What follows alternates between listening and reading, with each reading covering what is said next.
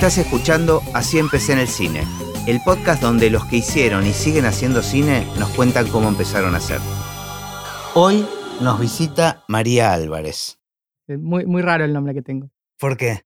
Porque es un no nombre, es como Juan Pérez. O sea, María Álvarez es como Juan Pérez. O sea, yo Sí. leo en un diario María Álvarez mató a alguien y. ay, soy, yo- Sabes soy- que no sos vos. O sea, como que yo puedo hacer cualquier cosa que. Salvo que esté en mi foto.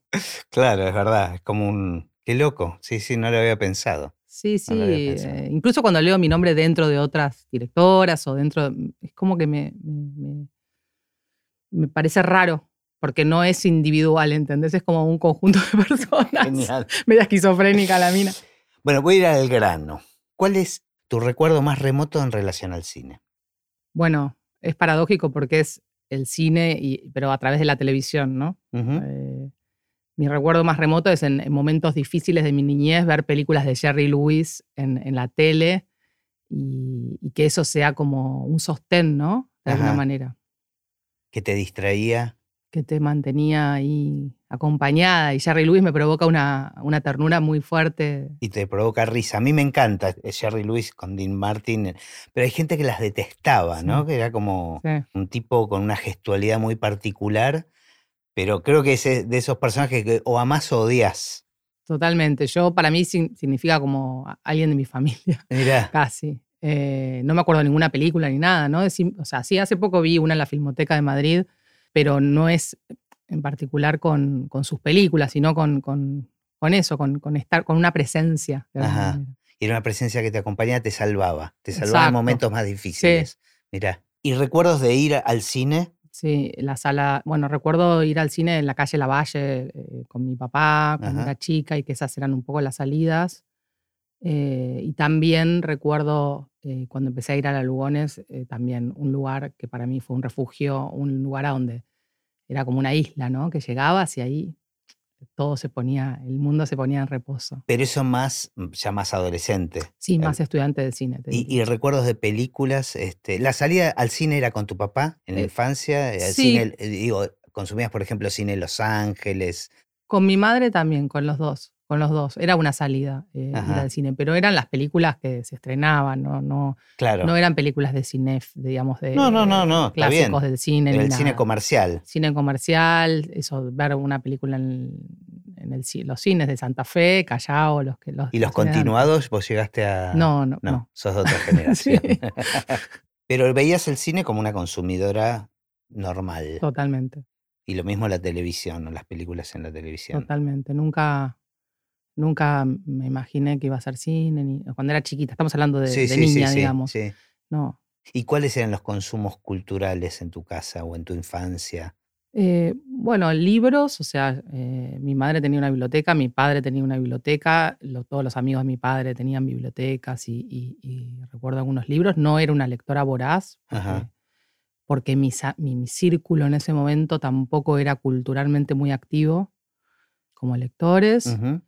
Pero sí yo estaba rodeada de, de- de eso. En la casa de mi abuela también había una biblioteca, digamos, había, había libros, bueno, la televisión claramente, eh, Dallas, La Vengadora, todo eso de Ajá. nuestra época. Y, y el cine también lo, lo recuerdo como... parte. ¿Y cómo aparece el interés por la Lugones? No, empie- empieza cuando yo empecé a estudiar cine en el, en Ah, el bueno, antiguo bueno. SARC, sí. ¿Y cómo llegamos a eso, digamos? De repente, digo, si no estaba en el, eh, en el mapa de las opciones, ¿cómo te aparece la posibilidad del cine? Bueno, en realidad creo que cuando terminé eh, la escuela secundaria eh, ya empecé a ir al cine yo mucho, como más activamente, ¿no? Como varias veces por semana. Y yo en realidad quería estudiar letras. O sea, de hecho, hasta el día de hoy que para mí la literatura es como mi asunto pendiente o donde, donde- hacia dónde me quiero dirigir. en el camino pasan otras cosas y... ¿Y por qué no estudiaste letras? porque también tenía una necesidad muy fuerte de independizarme económicamente en ese momento de mi familia, entonces eh, Bueno, me dio dijiste miedo. hago cine Me que voy a ser millonaria. No, no, empecé a estudiar publicidad. Ah, empecé a estudiar publicidad, que no me gustaba nada. Ajá. Paradójicamente después terminé trabajando muchos años en publicidad, pero en ese momento me metí en publicidad por miedo, por miedo, por... La fantasía de que eso te garantizaba una salida económica. Sí, o que era algo así, que las, bueno, claramente estudiar letras era es más difícil. Claro. Creo. Sí, sí, sí. Sigue siendo, supongo. Sí, sí, claro. Em, y esto eran ya los 90, el 2000. apenas salí de la secundaria. eh, sería 94. Ujú. Y ahí, pero fue un año nada más que estudié publicidad y ya me di cuenta que no, que no me gustaba y ahí empecé a estudiar cine. O sea, eh, iba un día, le pedí a una amiga, le dije, ¿me acompañás a esta, a esta escuela de cine? Que hay un curso de ingreso, lo quiero ver, averiguar. ¿Y esto dónde era? En el ENARC, en el ENARC, que en ese momento llamaba el Sar- SARC. Claro. Y me acompañó y me anoté, como- me anoté así, pero de casualidad, como quien pasa por... Pero era, era difícil entrar también, ¿no? Era difícil entrar, no, te digo el día que me anoté. Como Ah. que le pedí que me acompañe como, bueno, sí.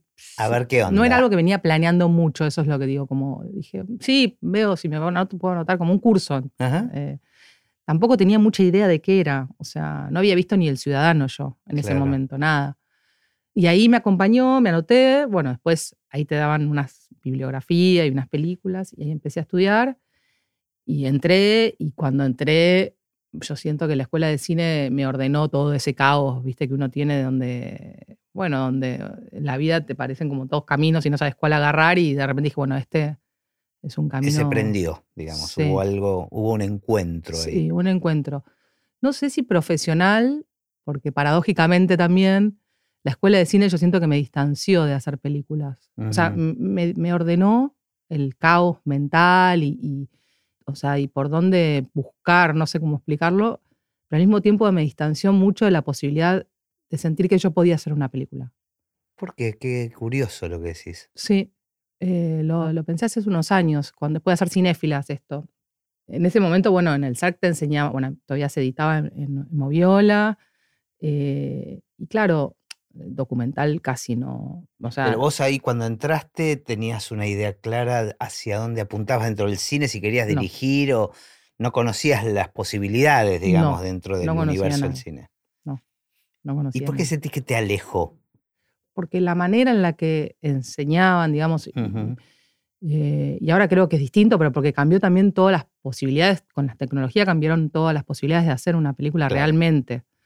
Eh, en ese momento, hacer una película era en, en fílmico, en moviola, o sea, con- y bueno, y había que tener un guion, y había que tener eh, eléctricos, y un gaffer, y un Ujú. director de fotografía, y un editor, y, un- y, digamos, y, y tener unas particularidades sociales, y Pero eso para dirigir, digamos. sí, Pero yo vos sí- de todos estos lugares que aparecían, ¿no había alguno que te resultaba más atractivo? la escritura en un punto por la conexión que te digo con letras, porque siempre tuve como un impulso a contar, mm, a narrar historias. O sea, eso siem- siempre, escribo desde chiquita yo también, escribo y pinto y dibujo.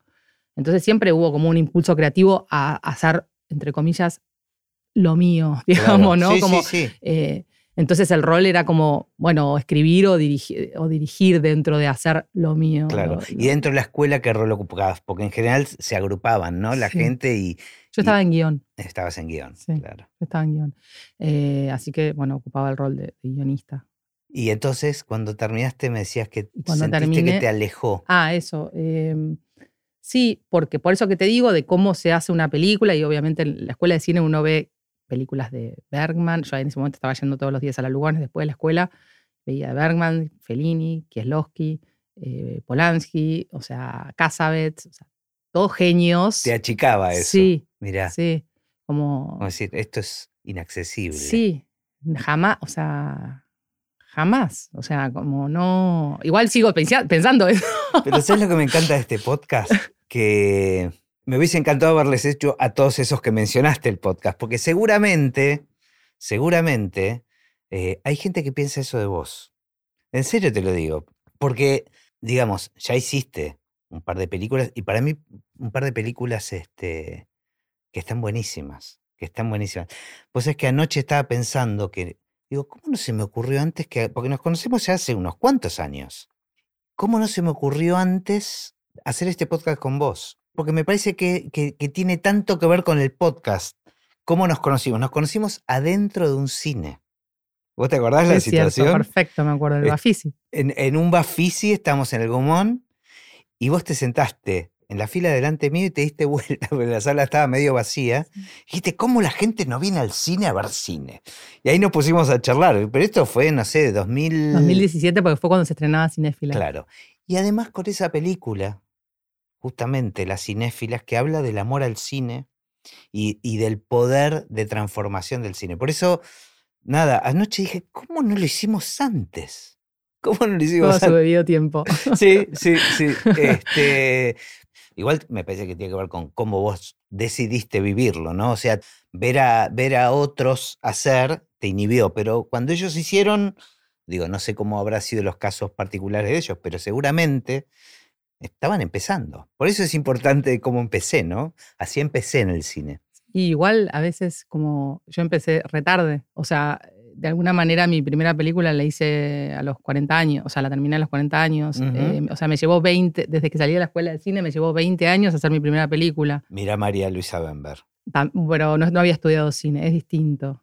Peor todavía, digo, pero empezó casi a no, los 60. no, es lo que yo te, no, peor no, es como, no, no, no sé si es difícil. peor, peor o mejor, no, no, No, no, no, no, claro, no me puedo trata. comparar con ella porque no, realmente no, no. No, no, pero digo, pero está bien. En algún momento pudiste quebrar esa barrera, evidentemente. pero igual hay algo que es que la quebré yendo en contra de todo eso. No es que la quebré haciendo una película como, entre comillas, había que hacer una película. Hice una película con nada, o sea, con cero, o sea, sin ningún tipo, como si fuese una niña que agarra una cámara y, y con borré, borré mi disco rígido de lo que yo consideraba que, eh, que había, o sea, contra todo lo aprendido. Pero me parece que en el arte eso es fundamental. Me parece que, que en cualquier actividad artística hay que nutrirse, nutrirse y en algún momento soltar todo y dejar que fluya. Y que fue un poco lo que te pasó. Un poco sí. 20 años. Igual ahora vamos a retomar el cuentito, pero estoy pensando, y todo el tiempo cuando vos me decías que estabas cómoda solo con la escritura, que no te imaginabas como directora, y vamos a hablar del tema en particular, pero de alguna manera dije, qué loco que vos, sintiéndote tal vez más segura o teniendo la pulsión de la escritura, tus primeras películas fueron documentales. Está bien que un documental de alguna manera se escribe, ¿no? Se escribe en el montaje, se escribe en, en algunas decisiones, pero es como que la, uno la escritura lo asocia con una ficción, ¿no? De alguna manera. No sé, yo, para mí el montaje de un documental es una escritura absoluta. O sea, es como, no sé, para mí yo soy más montajista que directora. Por eso cuando vos me preguntabas cómo catalogarme, yo realmente no lo sé porque yo no considero que dirija de alguna manera, Ajá. sino que considero que edito. Ajá. Edito lo que filmo. eh, cuando filmo, lo único que busco es como capturar, eh, capturar mucho, y Ujú. capturar algo muy verdadero, muy verdadero, muy verdadero, pero para eso tengo que capturar mucho, ¿no? Y Claro. no es que pienso mucho en el encuadre, ni nada de eso, sino que voy a, a pescar con, yo digo que pesco con red, no Con- con, no con caña. Con medio ¿no? mundo. Sí, y saco, saco basura del mar, saco botellas de plástico, saco. Y de repente saco lo que para mí sería Alguna una joya. perla, exacto, una perla, una estrella o algo. Y entonces, Bueno, sigamos el proceso entonces del cuentito. flashback. claro. Vamos al flashback. Volvamos, volvamos a- al momento, entonces terminaste la carrera. Terminé la carrera sí, como guionista, hice mi primer meritorio en. Pero como guionista, o sea, dentro de la carrera te especializaste en guion. Sí, sí, señor. Y a partir de ahí hice mi primer meritorio como, como en dirección, en el equipo de dirección, en esa maldita costilla, una película de Juan José Jusid. Ajá. Y después hice otro segundo, hice otro meritorio, después hice segunda, segunda dirección, después hice toda la Bueno, carrera. pero ahí ya estabas apuntando a dirección entonces, de alguna Yo ahí lo que quería era trabajar. Ujú. Por eso también el recorrido que hice esos 20 años también fue alejarme de lo que yo quería hacer por una cuestión práctica, digamos, y después retomar, o sea, Bueno, después y dar el con- volantazo. Con otra seguridad también y con Sí. otro conocimiento y una experiencia también, porque Sí. digamos, Sí. también estas carreras, más allá de que estudiar está buenísimo y recibirse y toda la información que te da, hay mucho que se aprende este, haciendo, ¿no? Totalmente. Y viendo a otros hacerlo, o sea, participando. No, haciendo, haciendo es todo. O sea, haciendo es, no sé, editando para mí se aprende a dirigir, o sea, Y con la edición no te metías mucho durante la carrera, digamos, durante el... Nada. Porque aparte me puse de novia con un compañero con el cual estuve nueve años que estaba en montaje, entonces el montaje era como su terreno. Claro. Después la paradoja de la vida, que cuando me separé de él, yo terminé editando mis propias cosas que nunca en la vida hubiese imaginado. Te viste obligada a, a una situación que la tenías totalmente alejada. Total, que era, de- era, era territorio de otra persona, no mío. ¿entendés? Y ahora como que me enamoré del montaje de una manera, eh, soy una fanática, o sea, no, Y entonces trabajaste como asistente de dirección en tres películas. no, es más. Ah, sí. ah. Después trabajé en, bueno, en Assassination Tango, en la de Duval. En, Bueno, pero en algunas eras meritoria y después, después fui a segunda a dirección. cobrar, digamos. Sí, sí, sí, poder sí, sí, Porque en ese tu- momento era meritorio gratis encima. Claro, Era, era bastante claro. duro. Eh, después empecé a vivir de eso, exacto. Y después ahí me hice asistente de dirección en publicidad, Ajá, eh, donde cobras, cobraba bastante bien. claro. Entonces eso también es, mm, por un lado está buenísimo y por otro lado... En una está- trampa. Sí, fue una trampa en la que caí muchos años también. Y cuando, cuando vi que mi vida se, se iba, di el volantazo y ahí me fui. Bueno, hice lo que hice. Mientras seguía trabajando, ¿no? Mientras yo sigo trabajando. Pero ah, contame, ¿qué es? Hice lo que hice. No, digo, fui, me compré una cámara que no, que no es ni siquiera profesional, que es la, que sigo, la sigo teniendo, es la que uso. Eh, y la agarré como, de agarrar, como si agarrase un celular.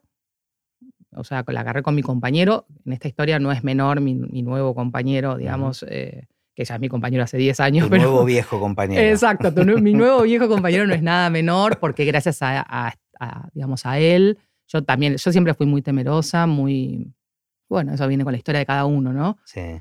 Y eh, gracias a él, él me dijo, vamos a comprar una cámara, y yo, no, no, y fuimos y me dijo, vamos a verla, aunque sea, y me dijo, no, acá la compramos. Pero la compraste con una. ¿Ya tenías una idea de una película? Tenía la idea de las cinéfilas. ¿Cómo apareció esa idea? Que es, es maravillosa, esa película la tienen que ver. Yo sé que vos le pones mucha resistencia porque crees que, y con toda la razón del mundo, es una película que se tiene que ver en el cine. Pero por otro Ahora lado. está mucho en la tele, la y pasa mucho. claro, claro. La idea de las cinéfilas es por todo esto que te cuento. O sea, todo esto se podría resumir.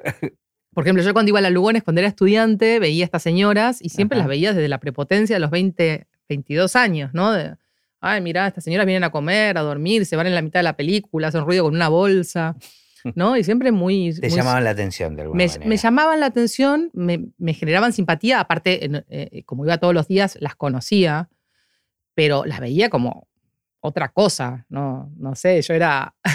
¿Pero ibas todos los días al cine? Iba, sí, iba mucho en ese o sea, momento. algo, algo sucedió ahí. O sea, de repente empezaste a ir todos los días. Iba, iba, o trataba de organizar para ir a la, a la escuela de cine y después ver una película en Lugones. Y también teníamos, ah, tenía una compañera y todo que también, entonces íbamos juntas y Porque digo, no todos los estudiantes de cine les pasó eso. no. Vos no estabas tan convencida y sin embargo es como que te Sí. metiste y te metiste con todo. Pero casi que me metí como cinéfila, te diría. Ajá. Igual ahora me preguntás de una película, yo no me acuerdo nada. No es que soy una cinéfila de datos, no, o sea, no, por ahí me vi todo Fellini y me preguntás las películas y me paralizo no te puedo decir una. pero, era el placer de verlas. sí, es la experiencia. Por eso para mí es tan importante lo de la sala de cine. Porque no tiene ni que ver con la película que estoy viendo casi. O sea, es como, no retengo quizás, pero la experiencia en el momento es una experiencia vital tan fuerte y me, y me, me encapsula tanto de la vida diaria y de la co- lo co- del cotidiano que, Era un poco lo que te pasaba con Jerry Lewis. bueno, sí, ¿no? eh, como algo, algo ahí hay, evidentemente. Eh, porque no es una cosa esto que te digo de alguien que es, eh, que es cinéfilo, o sea, que es cinéfilo, un cinéfilo puro. Sí, ¿no? sí, sí, como. Estela, como una de mis cinéfilas que iba todos los días, se anotaba, sabía los directores, sabía si había estudiado en. Sí, sí, no haces un análisis de las películas. te dejas llevar. O sea, es la adicción a ese momento, a esa Y experiencia. sobre todo la emoción, eh, que, que es, me sigue siendo lo, lo que más me interesa, la narración y la emoción del, del cine. A mí es lo que más. me- el relato, o sea, hay algo del relato de que por ahí en el cine más experimental no está tanto, pero yo soy bastante clásica en eso, como que me, me interesa la- la- que me cuenten algo, me gusta. Bueno, entonces veías a estas Ah, mujeres. veía estas mujeres que las veía como, ya te digo, como una cosa muy, eh, desde mi, mi prepotencia juvenil. y, y un día en el, en el Bafisi, me la, estaba, estaba en la cola sola también. Yo, yo voy desde, desde muy temprano, ya te digo, de adolescente, voy sola al cine bastante también. O sea, o para sea, es parte de esa experiencia que disfrutas. sí, sí. Estar sola en Sí, el cine. sí, ir sola al cine. O sea, es algo que me gusta mucho. Con un libro voy a Casi Corrientes, entro, me fascina. O sea, te diría que lo pienso y lo quiero hacer ya. Eh, Y fui al Bafisi, estaba sola también, y estaba Estela, que es una de las cinéfilas, adelante mío. Y ahí no sé cómo, entre la persona que teníamos atrás y Estela, empezamos a hablar de las películas, porque creo que ya se habían dado los premios o algo así. Entonces empezamos a hablar de las películas que habían ganado, de cuál había visto. Y sacó una libretita así con todas las, las peliculitas escritas, como 200 películas que había visto. Y ahí yo dije, ah, qué interesante para un documental, pero no lo terminé como de, de no terminé de, de, entender por qué, ¿no? Y en un momento después pensando, la, pensando esa idea como siguió en mí y me di cuenta que, claro, que yo era una de ellas ahora.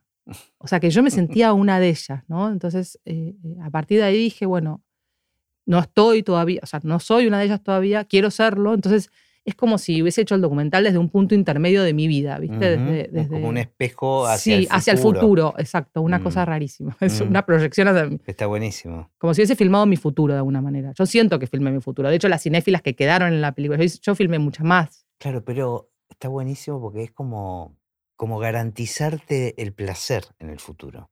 ¿No? Hay algo de eso, porque vos decís que hablas mucho del placer que te da esa situación. Y, que vos te proyectes así tiene que ver con asegurarte un futuro placer.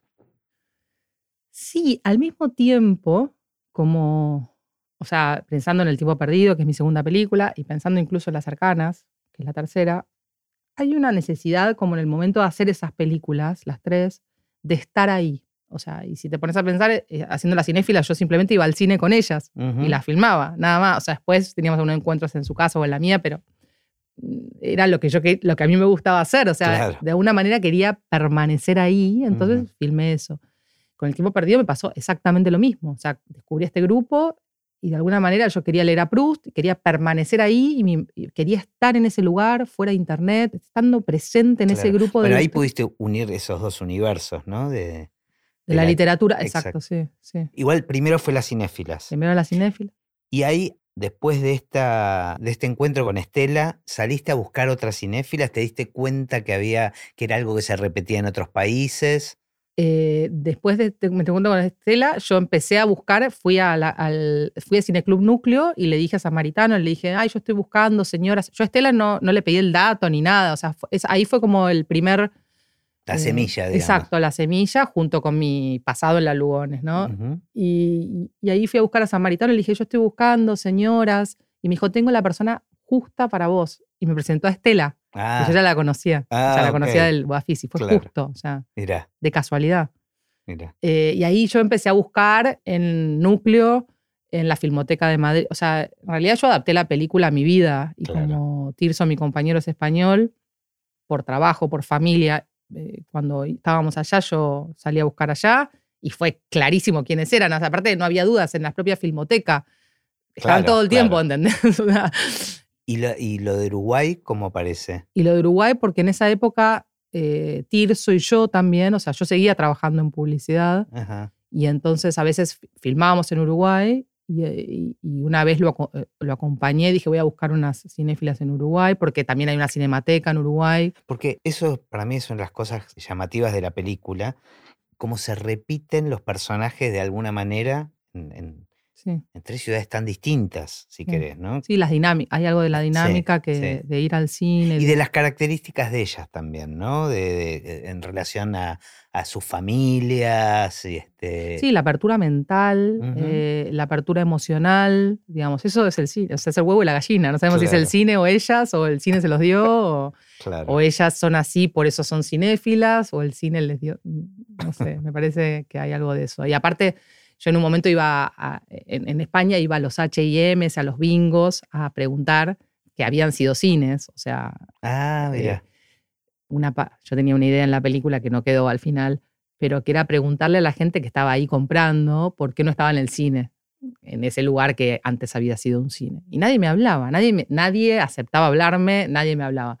Y en cambio, cuando iba a las, las filmotecas o a los cines, todo el mundo me hablaba y todo el mundo, o sea, era un espacio... Era otro interés. No, hay un espacio de confianza en una claro. sala de cine. Ajá donde como estamos juntas en este viaje y yo confío en vos y vos, pues vamos a ver la misma película, es lo que pasó con vos en el Gomont, de claro, alguna manera. Claro, ahí están las emociones a flor de piel y hay una decisión de compartir emociones con alguien, ¿no? En una un apertura, creo, sí. que, que, esto de que el cine es una ventana es, es un poco así, uno está abierto a recibir algo. Uh -huh. Y por lo tanto también está más abierto a dar, creo. Sí. Bueno, ¿y qué te pasó? Entonces, ¿compraste la cámara? ¿Tenías la idea? No, no, eh, yo- Tirso me dijo, vamos a verla, no, vamos a ver esta cámara. Es muy pueril todo lo que cuento, ¿no? Pero bueno, fue así, Está buenísimo. muy infantil, pero es así. Yo estaba muy temerosa, evidentemente, hacer algo. al- cuanto más grande sos, también más reparos. También hay, uno tiene más reparos con uno. Y Tirso me dijo, no, te- no, no, vamos a verla nada más. Y cuando estábamos ahí me dijo, la vamos a comprar. Y yo dije, no, bueno, no, dijiste que la vamos a ver, no, la compramos. Pero ahí ya tenías la idea. no, Ah, no, y ahí porque la compramos. Claro, una cosa empuja a la otra. De Ah, nuevo el huevo y la el gallina. huevo y la gallina, es que todo es el huevo y la gallina, Sí. porque la compramos al día siguiente, fuimos y filmamos un cine cerrado, y al día siguiente fui la conocí a Paloma y la filmamos, y eso, eso está en la película. Claro. O sea, no sabíamos ni usar, ni usar la cámara. ¿Y en qué momento sentiste que tenías una película? Que estabas haciendo una película. Nunca. De verdad. Que estaba haciendo en cinéfilas, después en las otras dos es distinto, pero que en, en cinéfilas que estaba haciendo. Pero ya a medida que encontrabas otros personajes que se repetían, que empezaba a haber un hilo conductor, Te vuelvo a decir lo mismo que con el cine. O sea, es como yo sentía que era una experiencia lo que yo estaba haciendo. como si querés una obra, no sé si suena pretencioso, pero de alguna manera era una obra. No lo consideraba una película. O sea, cuando empecé a editar, le la forma de película. pero y- no editabas en tu cabeza mientras estabas filmando, No, por ejemplo. No, Eso es lo que me contabas antes. O sea, ahí estás tirando una red que no sabes qué va a salir. pero para, fue muy distinto en esa que en las, que en las después, imagino. porque Bueno, porque después tuviste una película ya en tu haber. no solo eso, sino que sobre todo te diría que la experiencia de editarla, porque editar un documental es todo, o sea, es Claro. todo. Vos podés, dar la cámara a vos y te digo, quiero filmar un documental sobre tal, vos vas a filmarlo, vas a filmar perfecto vos. Ahora, editarlo, eh, no, no, porque vos no lo vayas a, digo, No, eh, no, eh, ahí- ahí, hacerlo es claro, editarlo, claro. porque Ahí lo es- filmarlo puede, puede casi ir, o sea, no, hay una mirada, hay un- una interacción con los personajes, estoy diciendo muy exagerada.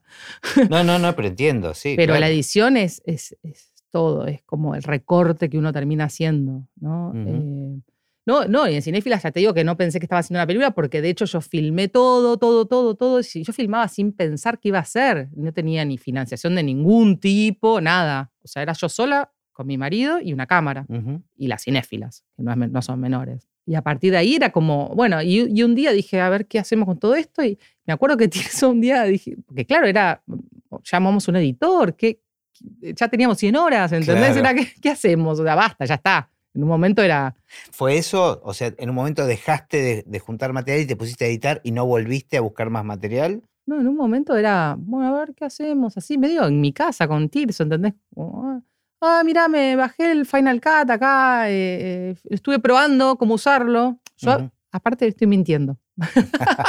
estoy mintiendo, de verdad. No, porque yo había hecho un documental para Canal Encuentro de ocho horas, de ocho capítulos de media hora cada uno, de la historia del Banco Nación, que es hermoso, pero a un nivel, yo lo había dirigido y había no hecho el montaje, lo hizo una montajista, pero yo había seleccionado todos los materiales, ya había empezado, ya había, había jugueteado Con la edición. cortar y bajar a la línea, Sí, nada más. sí. O sea, nunca había pegado. Pero lo habías dirigido. Lo había dirigido yo.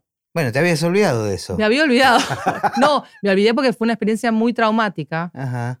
porque era un documental, es un documental porque existe, pero lo cajonearon eh, con la plata de todos, pero nunca se pasó. ¿Y por eh, qué? Que es hermoso, es eh, eh, actuado por los empleados del Banco Nación. Yo había hecho lo que quería, había hecho tipo los empleados que se habían conocido en el banco, como cuando Harry conoció a Sally, había hecho, metido Armaste todo como mi una mundo ficción. no, documental, pero digo, había metido todos mis intereses, o sea, textos de Simón de Beauvoir leído por las empleadas, las empleadas desfilando los antiguos uniformes en el hall del Banco, del Banco Nación, el hall es enorme que hay, Ajá. en el mostrador desfilando los uniformes. O sea, había hecho Un cosas- delirio. ¿Y, y, qué, ¿Y cómo te cayó ese, ese proyecto? ¿Cómo? Me contrataron porque era amiga de, eh, de- bueno, una productora me contrató para hacer ese- para dirigir ese documental. Yo nunca había dirigido, esa, esa es mi primera experiencia en realidad, dirigida, dirigida. Aparte fue un proyecto que llevó como, no me acuerdo ahora, pero un año o más. O ¿Y por qué quedó guardado? Porque justo lo había encargado Marco del Pont, que era la presidenta del Banco Nación, y cuando lo terminamos, o sea, te hablo de tener los ocho capítulos perfectos, Ajá. yo ilusionada, teníamos la fecha en la que se iba a pasar. Era lo primero que dirigía. Claro. Como que te diga, 20 días antes cambió, ¿Cambio de Cambió, gobierno? cambió, no, cambió la presidencia del Banco Nación y el nuevo presidente dijo no. No eso, no quiero nada de lo anterior.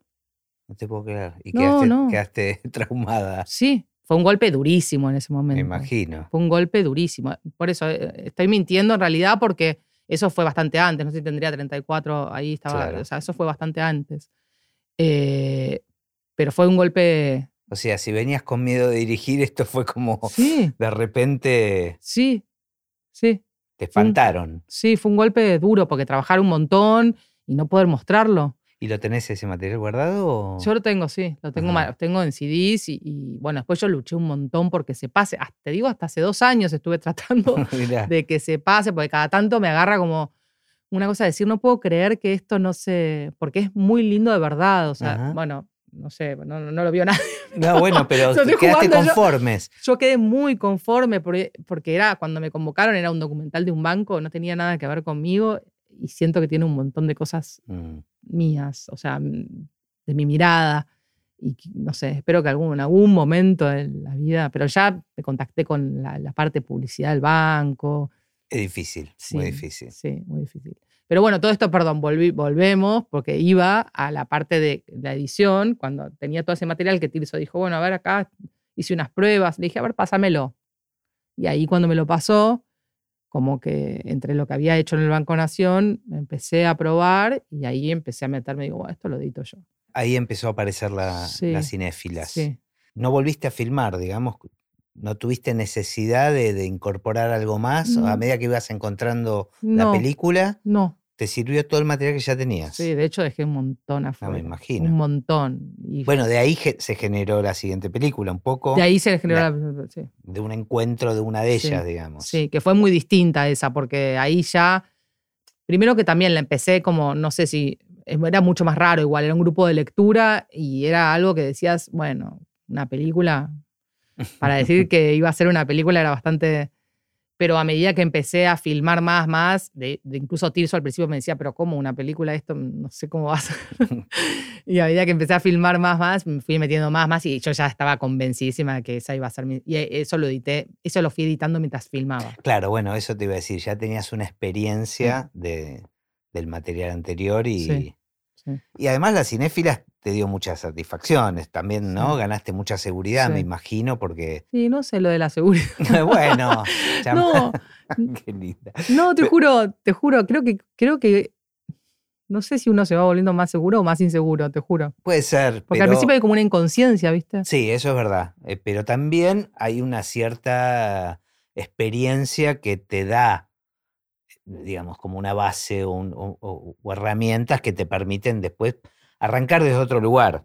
Sí, creo que lo más importante, o sea, lo que, lo que más eh, me sirvió de, de- de hacer, hacer cosas es poder distinguir, porque soy, porque soy una persona que de repente tengo muchas cosas que me gustaría hacer, ¿no? Y creo que gran parte del tiempo perdido, que viene muy apropiado, gran parte del tiempo perdido tuvo que ver con no poder elegir una, no saber cuándo era o cuándo Ajá, no. Entonces, claro. cuando no puedes distinguir si querés escribir esta novela o querés No eh, arrancas con nada. pintar este cuadro, Claro. porque literal es lo que me pasa más o menos, claro, es como que estaba muy mareada. Y creo que lo que sí me dio es como ahora ver algo y con cautela siempre y todo, pero saber, bueno, esto puede ser una película. Nunca sabes si es una película, pero eh, quiero hacer una película con esto, o, ah, esto puede ser una novela, si quiero escribir, o sea, como...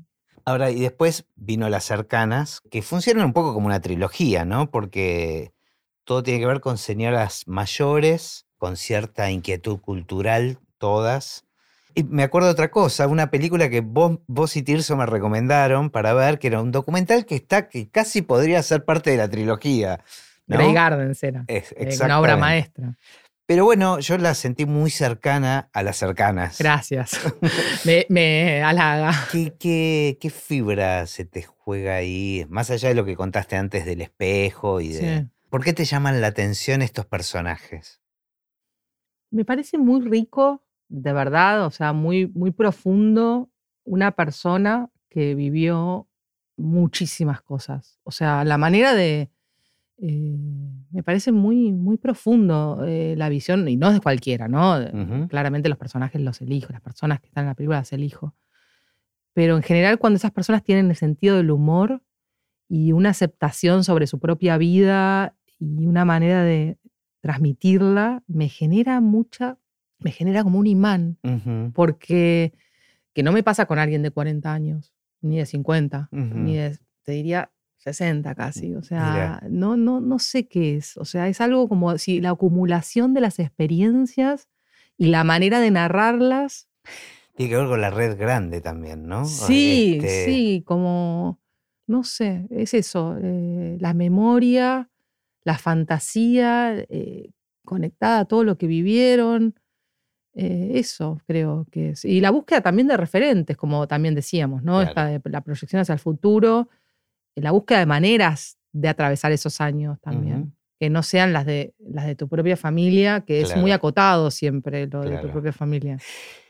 En el momento que vos fi- filmás mucho, o sea, estás ahí y est- ¿sentís el momento que estás, que, que está apareciendo la perla o la encontrás después? Generalmente lo siento. Ajá. O sea, eh, igual depende de cada película. En, en Cinéfilas, por ejemplo, cuando apareció, no sé, La Perla, por ejemplo, de Lucí- Lucía, cuando me habló de su marido, en ese momento yo no pensaba en la película. O sea, porque esa es otra cosa. Yo filmo y no es que estoy filmando. Yo estoy. Eso, no estás editando en la cabeza. No, no, yo estoy viviendo con ellas, y estoy Ujú. dialogando con ellas y cuando ellas me hablan yo les contesto. Después yo me voy retirando de la película en la edición, pero yo te digo, yo te muestro un bruto mío y yo hablo más que ellas. El otro día alguien me decía, vos en las cercanas sos una mosca en la pared. Le digo, todo lo contrario, soy un, soy un elefante en el cuarto, Claro, estás más presente. muy presente. y después te ocupas de borrarte. Me borro, me borro. Muy presente porque, sobre todo para, para brindar una experiencia también, compartir una experiencia, yo me doy hacia ellas también. O sea, no es que yo voy y quiero como capturar algo de ellas, yo me, me- entrego también hacia ellas. Eh, es un momento compartido donde a ellas, ellas tienen que sentir que, que disfrutan el, el momento conmigo, no que yo estoy tratando de, de- porque no es lo que estoy haciendo aparte. O sea, Claro, claro. Sí, y se genera ese clima donde se olvidan un poco de la cámara. Totalmente, y sobre todo porque de verdad yo quiero estar ahí, no es que quiero filmarla. Claro, te gusta vivir eso, Sí, lo que estás descubriendo en el Sí. momento. yo vi las cercanas ahora hace, hace poco, después de no verla, la vi en una sala de cine, después de no verla un tiempo, y tuve ganas de estar ahí, no de filmarlas. De volver a estar ahí. Yo quería estar ahí. Hay algo de la casa de, de- de una abuela también, hay algo de, de una cosa fuera del tiempo, fuera de internet, eh, de estar muy presente, de estar hablando de cosas que, que no tienen que ver con la actualidad, ni con las noticias, ni con...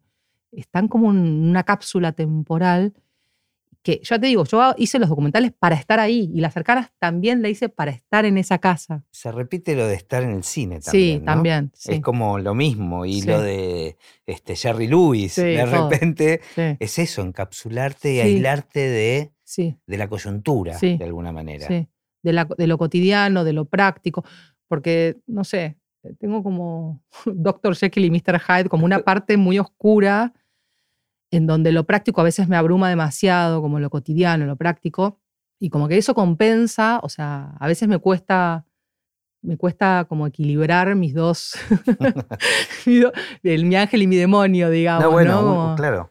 Una cosa te empuja a hacer, que es la forma de, de- de equilibrar, ¿no? O sea, Sí, sí, es- porque por un lado es bueno, porque también para, para producir un documental tenés que, está buenísimo. que contestar mails. y- claro, obvio, obvio.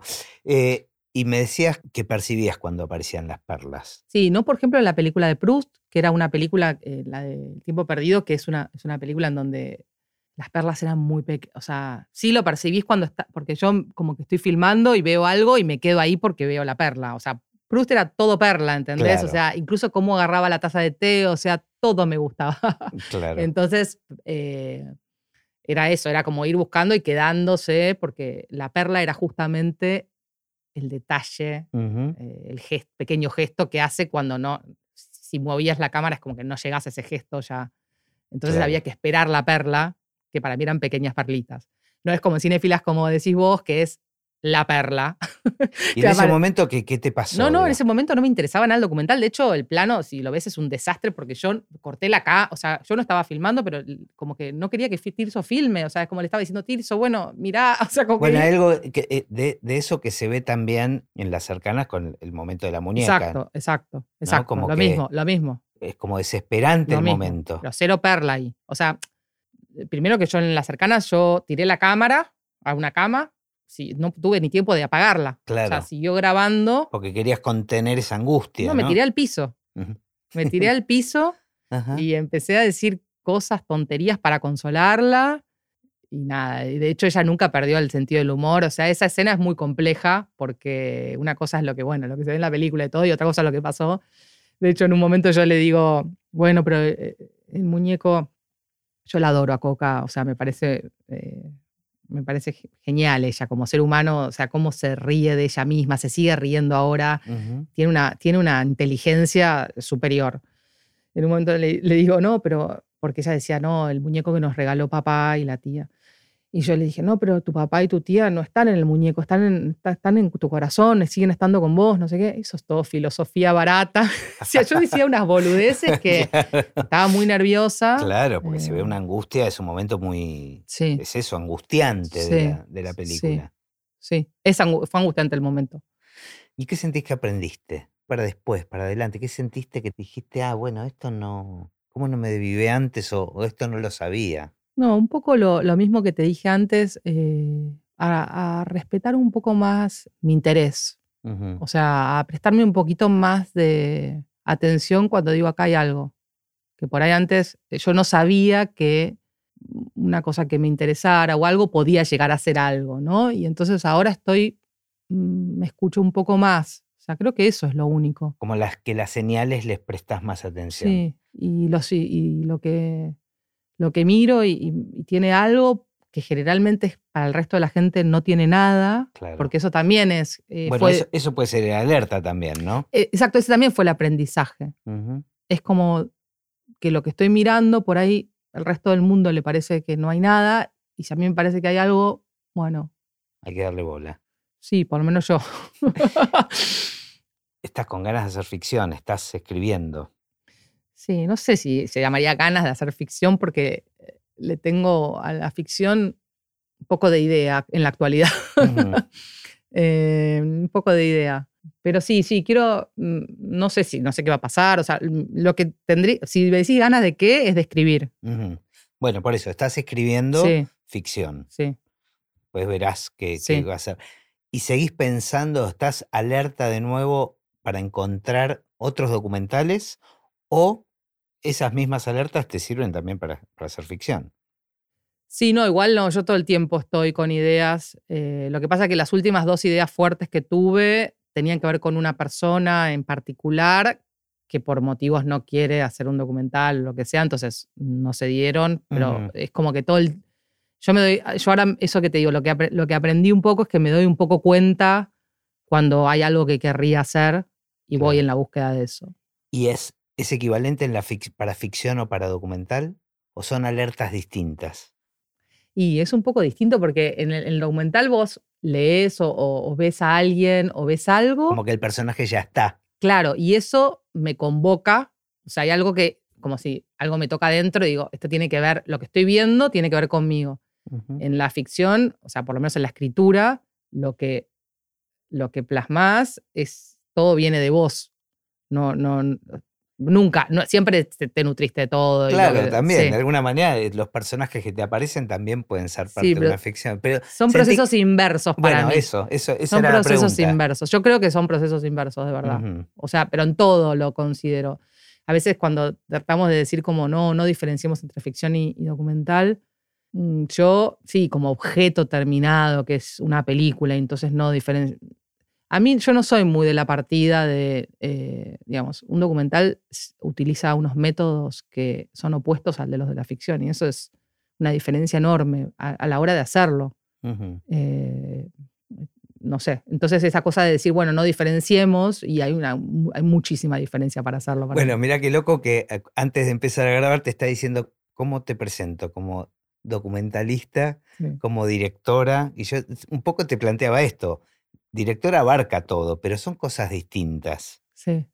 Sí y no, porque también el documental puede tener una directora y una montajita. O sea, en mi caso es distinto porque, porque creo que mis documentales, al, al hacer la edición también y al hacer la cámara y la fotografía junto con Tirso, pero digamos, al hacer un poco todo, Sí, sí.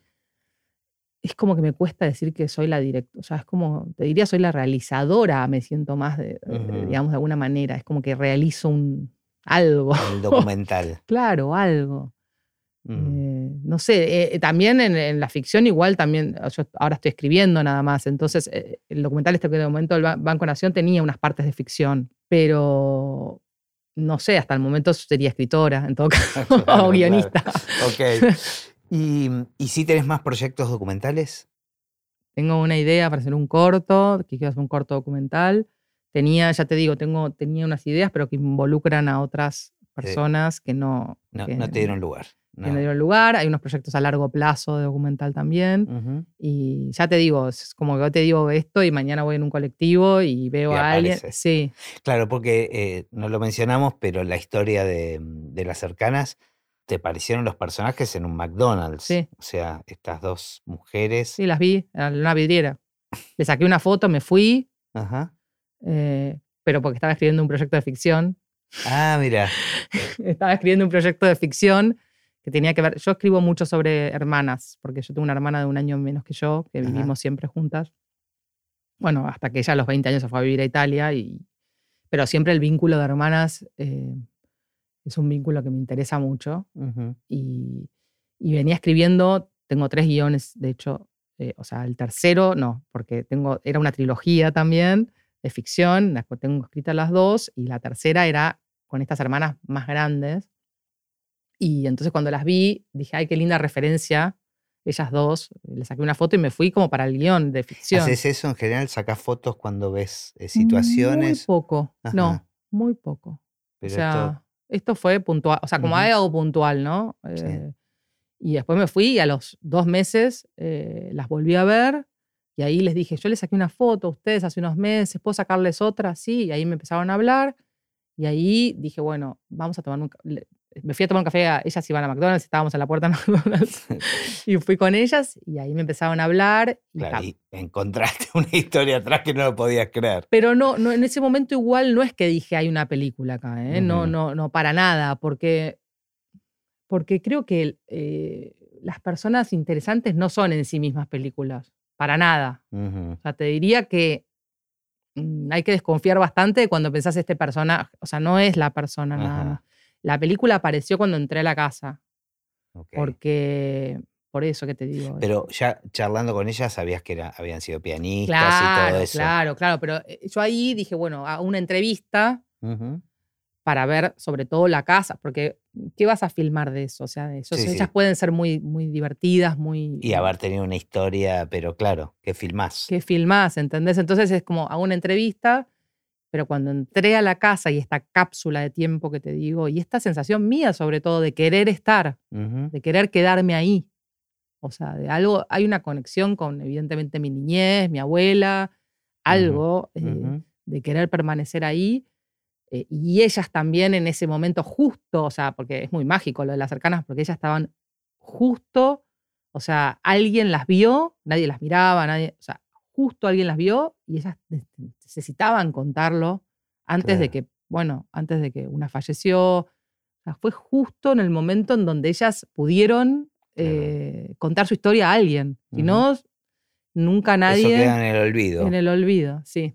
Pero bueno, cuando entré a la casa, esa cápsula temporal y esas ganas de estar ahí, es- fue lo que dijo, acá hay una película. Pero por eso te digo, es complejo cómo, cómo se llega a ver, o sea, de una foto, Claro, claro, como va McDonald's. apareciendo todo. Bueno, pero es como tirar de un hilo, ¿no? exacto, es tirar de un hilo y seguir tirando, o sea, es tirar de un hilo y animarse a seguir, porque en un momento yo estaba editando la película de Proust, en- eh, es, es muy, lo que yo hago, también yo hago todo. O sea, la produzco, la, la edito, o sea, en la de Proust y en la anterior hicimos los subtítulos, o sea, todo, la traducción, todo. y son la- procesos largos. es, Se un- toman tiempo. tra- es muchas horas, pero Ujú. literal horas, eh, horas y horas y horas. Entonces yo no quería hacer otro documental de esta manera. de hecho, parte de lo que estoy ahora es viendo la manera de hacer de otra manera, porque depende la idea también, Sí, sí, ¿no? sí. Depende la idea, porque si encontrás, una- o sea, hay cosas que no, esto no podía esperar a que yo busque un productor o, que- o una productora que Ujú. presentara, no, no podía esperar. Eh, bueno, me perdí con lo que te estaba diciendo. No, no, esto de tirar del hilo. Ah, y- eso, eso, de tirar del hilo. Yo no quería tirar, o sea, yo no quería tirar del hilo. Claro. Pero hace siete años yo le dije a Tirso, mi sueño es hacer un documental sobre dos hermanos. Mirá. Mi sueño, era mi sueño. Y cuando yo entré a esa casa, sí, dije, este es el sueño de mi vida. O sea, es, es el documental que yo quería hacer en mi vida. Qué loco eso. es muy loco. Tirso está de testigo. De hecho, había, había dos hermanas, en teoría, en una casona ahí en Avenida Alvear, que había un mito de que había dos hermanas. Y yo estaba ahí con eso, con que ese era el iba a ser el Estabas buscando por ahí. Y estaba tratando de contactar a alguien, o- pero siempre mi sueño había sido hacer un documental sobre dos hermanos. Bueno, siempre vuelvo al mismo lugar que es el eh, que para mí es algo todavía muy poco entendido, explorado y que se ve claramente en el mundo artístico que tiene que ver con la intuición. ¿no? Hay algo que sucede que no manejamos y ahí encuentras como decís, no puede ser casual, o sea, No, pero que todavía no hay una explicación científica para entender el mecanismo de No. eso, ¿no? Pero el arte siempre como que se anticipa a cosas. no. eh, Y cuando uno habla de esto es como rarísimo, porque también dirías, ellas, yo, yo venía a hacer dos películas sobre gente de 80 años, o sea, es como si estábamos destinadas, pero no, Eso, no había ¿no? otra persona para hacer eso. claro, ¿Entendés? Ellas, yo digo que ellas me encontraron a mí, Claro, en para el que fondo. cuente su historia. Y yo venía de hacer películas con personas de 80, 90 años, o sea, y justo es como, Es- es, es muy raro, raro. es raro. es muy raro. Sí, es interesante. Yo creo que hay alguna explicación que todavía no, no tenemos las herramientas para... No, Para desarrollarlas, tampoco, te ¿viste?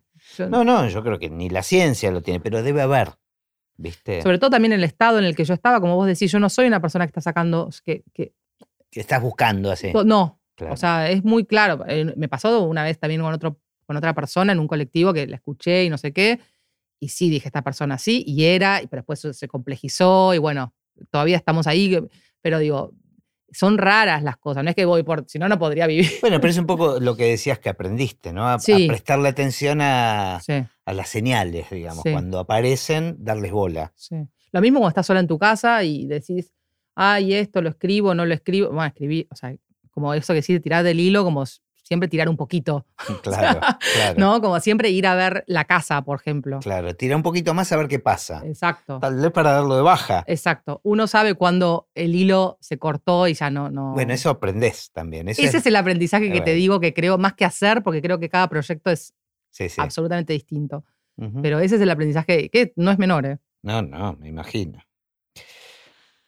Bueno, la última pregunta que hago siempre eh, tiene que ver con algo que veníamos charlando antes de empezar a grabar. Tiene que ver con el futuro del cine.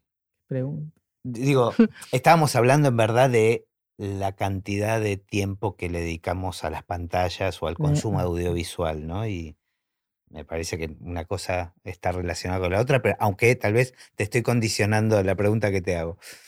No, pero para vos, el, cuando decís cine, Bueno, Decís es la- abierta. las No, no, películas Lo importante es cómo lo el cine, interpretes que es la vos. sala para mí. Bueno, bueno, por eso, es como lo interpretes vos. No, eh, igual soy optimista. O sea, en cualquiera de sus, digamos, el cine como igual películas o el cine igual sala, para mí el cine es la sala, eh, soy optimista, porque es un lugar que no es comparable. eh, puede haber menos, pero va a haber salas de cine, va a haber, y, y- y estoy tranquila porque creo que yo lo- hasta que yo muera, digamos, va a haber, Va a va a haber. haber, va a haber, sí, soy optimista con el, con el futuro de, el futuro de las películas y bueno, y de lo que llaman ahora contenido audiovisual, que bueno, ya lo hablamos también este tema de que para mí las series, más que reemplazar el cine, reemplazarían a la, a la lectura, a la literatura. Es muy próspero, evidentemente. Mm. O sea, Bueno, al menos en este momento, digamos. sí, Bueno, tuvieron, tuvieron otra edad de oro también las series, este, sí. en algún momento con la televisión. Digo, más allá de que está bien que vos lo interpretaste en relación a lo que es el cine, la posibilidad de tener pantallas constantemente. Digo, una cosa Sí. afecta a la otra, más allá que no la mate, la afecta, ¿no? Sí, no, es que para mí el cine es la experiencia. Ujú. Es la experiencia, punto. No hay otra definición de cine. No, no es como, bueno, eh, el que dice veo cine en la pantalla, pero con un proyector en mi casa, para mí no es cine. Claro. Pero bueno, es muy autoritario, no sé cómo. o sea, es mi concepto de lo que considero. Para mí el cine es la experiencia, o sea, es, es una experiencia que es ir a otro lugar vestido con otra gente que no conoces, pagar o no pagar, pero digo que tengo un horario a rajatabla, que no se detenga la película nunca, que no te espere que la película mande, que la película, que la pantalla sea más grande que vos. Y eh, es eso, el cine es eso para mí. Es genial, No, no, es que no lo puedo conseguir. O sea, lo que hago, lo que hago en mi casa con, cuando veo un. No, no, no, no es eso. No es, lo mismo. Pero es, es tan obvio y al mismo tiempo seguimos hablándolo porque para alguna gente evidentemente no es obvio. No, bueno, no, entiendo que se puede interpretar porque en definitiva, si querés, se remonta a contarnos historias. Y digo, muchos en este podcast terminan hablando de eso. Siempre necesitamos contarnos historias y eso no se va a acabar nunca. Pero me encanta que vos lo interpretás desde el cine propiamente dicho. Y bueno, y es la experiencia, lo, mencionaste muchísimas veces a lo largo del podcast. Tus películas tienen que ver con eso también. En particular, tu primer película, que es Las Cinéfilas. Porque es la vida. O sea, yo lo vivo todo muy el cine y la vida muy mezclados, o sea, eh, al mismo tiempo que la sala de cine está delimitado, es como una parte muy importante de mi vida ir al cine. Eh, no sé cómo explicártelo. Lo de, o sea, porque para el caso contarnos historias, sí, contarnos historias, bueno, entonces la literatura es lo mismo que el cine, no. O sea, eso es una historia que te la cuentan de una manera que te conecta con vos, no sé qué. Para mí una serie te desconecta, o sea, de vos. O sea, te desconecta de vos, te, es simplemente como un ruido, un ruido en tu casa. Eso es lo que yo siento de las series. Bueno, no sé. Igual no, no descarto hacer una serie, no es que digo nunca voy a trabajar en una serie, no. Solo no me atraen como, como experiencia. Y el cine y la palabra cine tiene algo sagrado para vos que me encanta. Es como una iglesia de alguna manera, no sé, es mi iglesia, es mi iglesia el cine. Pero no sé, parezco una abuela también al mismo tiempo. No me parece, no, no, no, me parece hermoso. Me parece que a muchos nos pasa eso. Es como que no quiero, si me sacan eso, me sacan todo ya. ¿Entendés lo que te digo? Si, si me sacan el, hecho de ir a, un lugar a ver una película, me saca, está casi lo único que quedaría es tener una conversación como la que estamos teniendo mirándonos a los ojos, ¿entendés? O sea, es como, es parte de eso. Claro. ¿Qué nos queda? ir a comer a un restaurante. No sé, ¿entendés? Como que nos queda en la vida como, como, no sé, no sé llamarlo, no sé, caricia, ocio, no sé qué sería, no, no sé, pero ¿qué nos, qué, nos queda de la realidad? Está claro que, que, va a seguir. Esperemos que por mucho tiempo. Sí, sí, sí, totalmente. Muchas gracias, un placer. No, quedé como una talibana del cine. Está buenísimo. Pero, Soy una talibana. Pero es que lo sos. Ah, fíjate que así nos conocimos. Una talibana. No es que soy, me sorprendo yo misma. Pero fue el, fue el primer comentario que me hiciste el día que nos conocimos. Bueno, muchas gracias. No, gracias a vos.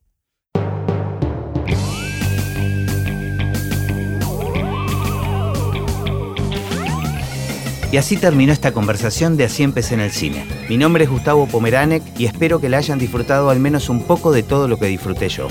Recuerden que se pueden suscribir para escuchar todos los episodios que vamos subiendo en asíempecenelcine.com. También nos pueden buscar en Apple Podcast, en Spotify o en cualquier otra aplicación de podcast. Los espero en el próximo. Chao.